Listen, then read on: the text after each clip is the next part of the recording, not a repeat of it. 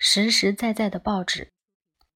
报纸头条和冲洗出来的照片有一种特殊魔力，能让新闻事件感觉更真实。这是其他媒体做不到的。也许这是因为报纸本身有一种无可辩驳的真实性，它是看到的也摸得到的，使得他所报道的新闻也有了这种确凿感。我们可以指着某则新闻，也可以摘录重点，更能剪下来。钉在布告栏上，收进剪纸贴簿，或存在图书馆里，让新闻成为物品，冻结在时光中。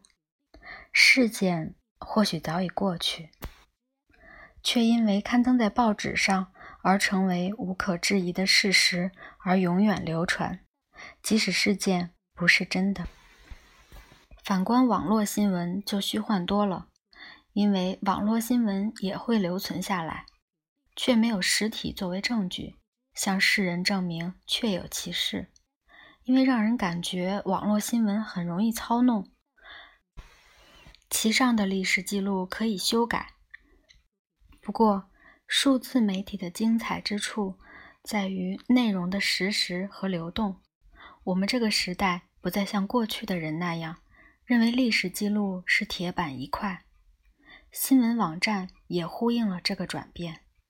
此外，数字新闻网站理论也比传统媒体民主许多，因为报纸需要大量印刷和庞大的运送销售网络，包括火车、飞机、货车、店面和报刊。而在数字时代，任何人只要一台计算机。就能和全世界互动，而不需要砍倒半棵树。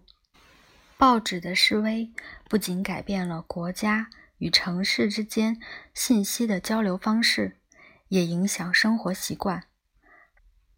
翻报纸的悉嗦声将不再是周日早晨的背景音乐，报纸也将不再被垫在泥巴鞋子底下，折好放在车站长椅上，粉刷墙壁时。铺在地板上，或拿来包贵重物品，也不会揉成一团当火种，或拿来丢向兄弟姐妹闹着玩儿。这些不是报纸原本的用途，却是这个拥有备受喜爱的居家物品的一部分。